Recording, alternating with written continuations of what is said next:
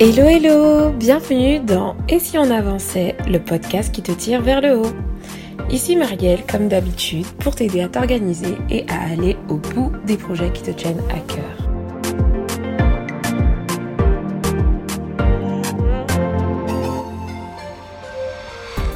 Aujourd'hui, nous parlons d'un sujet qui m'a souvent été demandé en message privé que ce soit euh, lorsque je poste tout simplement un peu mon quotidien de salarié et d'entrepreneur, de jeune entrepreneur, c'est le sujet de l'équilibre vie pro et vie perso. Mais avant de rentrer dans le vif du sujet, aujourd'hui, je mets en place un concept qui n'est pas forcément très original, je vous l'accorde pour ceux qui écoutent déjà des podcasts, c'est tout simplement en début d'épisode de faire une petite dédicace à quelqu'un qui a laissé un gentil commentaire sur le podcast. Et donc, c'est ce que je vais faire à partir de maintenant. Je vais faire une dédicace à quelqu'un à chaque début d'épisode. Aujourd'hui, la personne euh, que je vais mentionner est une anonyme qui a laissé 5 étoiles sur l'épisode euh, du podcast euh, sur Apple Podcast. Elle s'appelle Nouvelle Abonnée et elle dit je te suivais déjà sur Insta et je viens d'écouter pour la première fois un podcast. Super intéressant et surtout beaucoup d'informations concrètes et pratiques pour avancer. Je suis une nouvelle abonnée. Merci. Alors, merci à cette chère anonyme. Alors, ce qui serait bien, ce serait que bah, lorsque vous laissez des commentaires sur euh, un épisode ou sur le podcast sur n'importe quelle plateforme, c'est de laisser au moins votre prénom pour que je puisse vous faire un petit coucou dans le prochain épisode. Donc, merci à cet abonné. Et donc, revenons à nos moutons. L'équilibre vie pro et vie perso, est-ce que c'est un mythe ou une réalité qui est possible? Alors, à mon niveau, je dirais que c'est ni l'un ni l'autre. En même temps, ce serait un mythe de croire qu'on puisse être vraiment équilibré à 40 000% au niveau vie pro et vie perso. Quand même, on va pas abuser. On est réaliste ici et franchement, ce serait un idéal inatteignable que de se dire qu'on ait un vrai équilibre entre la vie pro et la vie perso. Mais par contre, le chercher et le comment dire et minimiser euh, la, la, frontière entre les deux, euh, que, que les choses, que l'une partie n'empiète pas sur l'autre, c'est tout à fait possible en mettant en place certaines euh, stratégies, certains principes clés pour éviter en fait que l'un n'empiète pas trop sur l'autre et d'avoir aussi assez de temps à investir dans l'un comme dans l'autre. Et donc c'est de ça qu'on va parler aujourd'hui. Si tu ne sais pas si tu es concerné par un déséquilibre vie pro ou vie perso, j'ai trouvé un site pas mal qui s'appelle Happy To Do qui, qui a pour mission justement de parler uniquement d'équilibre vie pro vie perso. N'hésitez pas à faire un tour. En tout cas, je vais vous laisser le lien de l'article que je vais vous lire car ils ont rédigé un article en fait sur neuf signes d'un déséquilibre vie pro et vie perso. Côté professionnel, si vous consacrez beaucoup de temps à votre boulot, si vous travaillez pendant la pause déj, par exemple, si vous pensez tout le temps au boulot, il y a de fortes chances que eh ben, qu'il y ait un petit déséquilibre. Alors, quand on dit vous consacrez beaucoup de temps, on ne parle pas des horaires, euh, voilà, c'est que beaucoup, vous voyez ce que je veux dire, quoi, beaucoup, beaucoup de temps, au point de, de ne pas prendre de pause déj, de, voilà, de manger boulot, de se réveiller boulot, de dormir boulot. Ensuite, en dehors du boulot, vous avez peut-être du mal à gérer votre vie sociale, donc il y a vos proches qui se plaignent. Oh oui, je ne l'ai pas vu depuis longtemps à nos réunions de famille. Enfin, je vous donne un exemple bête, hein. mais vous avez peut-être vos enfants qui vous disent papa ou maman, euh, ben à chaque fois tu travailles quand tu rentres à la maison, ben ça c'est un signe. Euh, si vous travaillez aussi, si vous êtes fatigué et que et que mais par contre vous dormez mal, ça peut être aussi un signe de déséquilibre vie pro et vie perso. Et si aussi votre euh, le fait de prendre soin de vous passe euh, en tout tout tout dernier lieu, c'est-à-dire que ça fait très longtemps que vous n'avez pas consacré un peu de temps à euh, à votre vie tout simplement. Et donc, si vous avez ces symptômes-là en dehors du boulot, c'est qu'il y a de fortes chances qu'il y ait un déséquilibre. Et il parle aussi d'une catégorie au travail comme à la maison.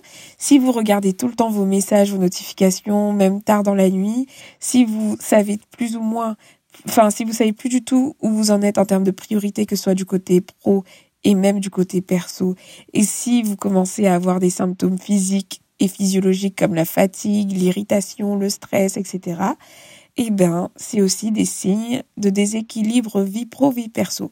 Donc, je vais répéter un peu ces signes.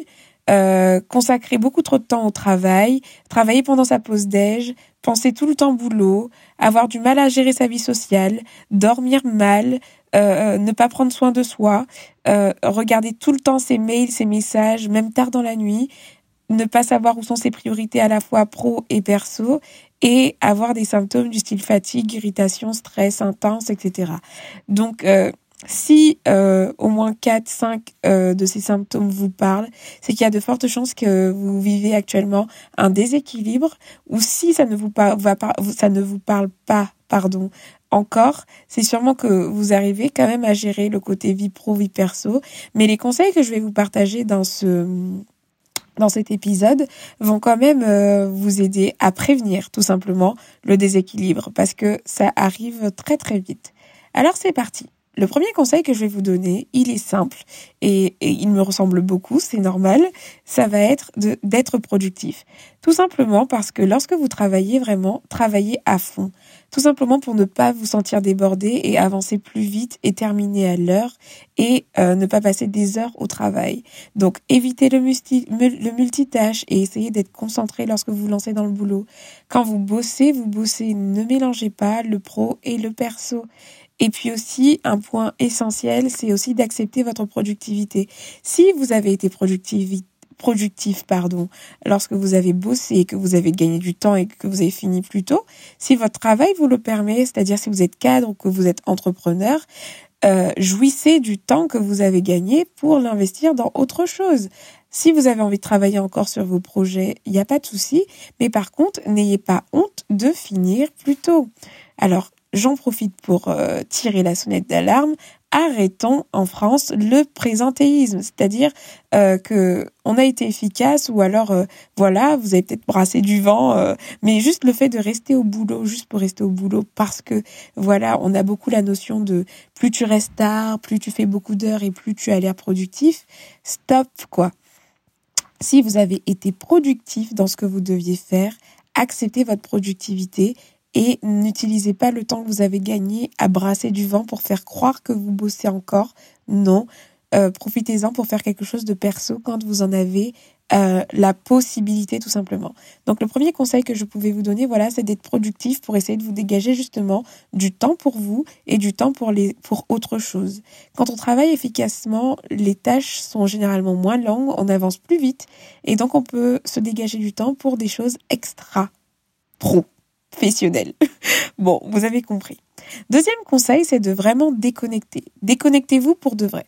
Lorsque vous rentrez chez vous, lorsque vous avez fini une journée de boulot à la maison, si vous travaillez de chez vous, vous fermez l'ordinateur, vous vous déconnectez des mails, à moins d'être CEO euh, d'astreinte ou de garde ou PDG d'une boîte, je ne vois pas pourquoi vous devriez être systématiquement connecté à votre mail perso.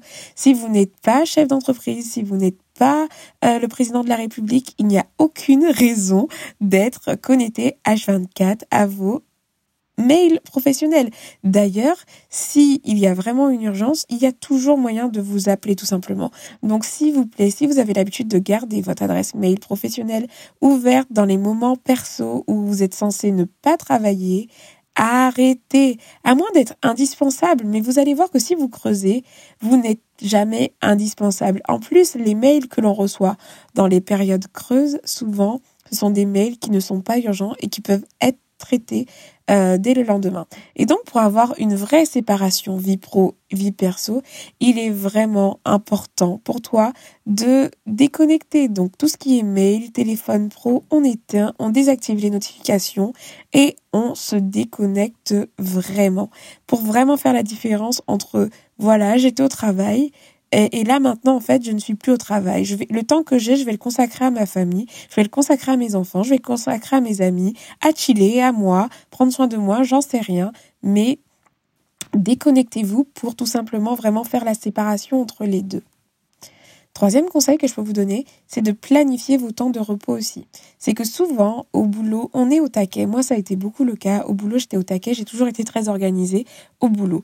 Mais dans ma vie perso, j'avais aucune ambition. J'avais rien. Je planifiais rien. Je me laissais un peu vivre.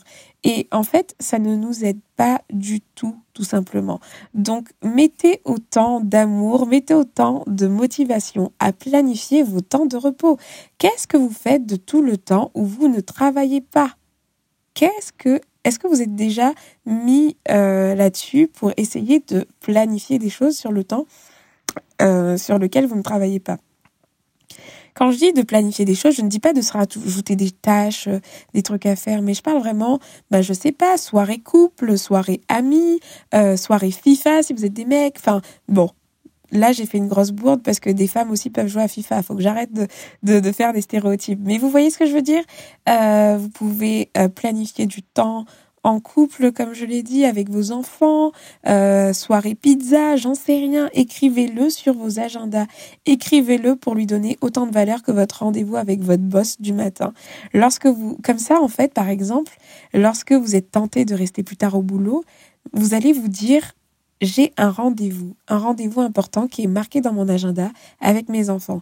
Ce soir, c'est la soirée famille, donc je rentre, euh, voilà, peu importe ce qui se passe, à moins que le monde s'effondre et que je doive absolument finir un truc aujourd'hui, chose qui est généralement très peu vrai, on va pas se mentir, mais je vais arrêter le boulot et rentrer chez moi pour aller à ce rendez-vous chill avec ma famille, mes proches, etc.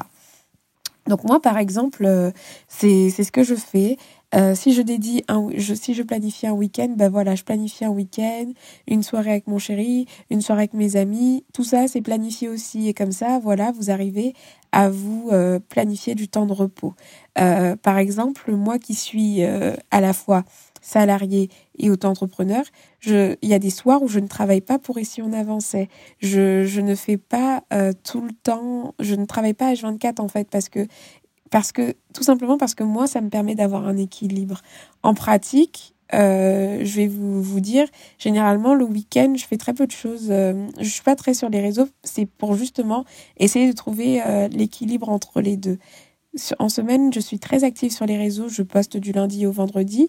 Mais justement, j'arrête de poster euh, le week-end pour essayer de prendre du recul et ne pas forcément être tout le temps dans l'interaction. C'est comme ça que je trouve l'équilibre. Et je trouve l'équilibre aussi en planifiant, voilà, des moments chill, des temps où je ne mets rien. Et tout ça, c'est planifié quand même parce que je veux inscrire dans mon agenda des temps pour moi et des temps pour mes proches et des temps pour les projets qui me tiennent à cœur. Tout ne tourne pas autour de votre boulot. Alors, planifiez aussi vos temps de repos et vos temps où vous devez, voilà, tout simplement vous amuser. Ensuite, je dirais aussi qu'il est important.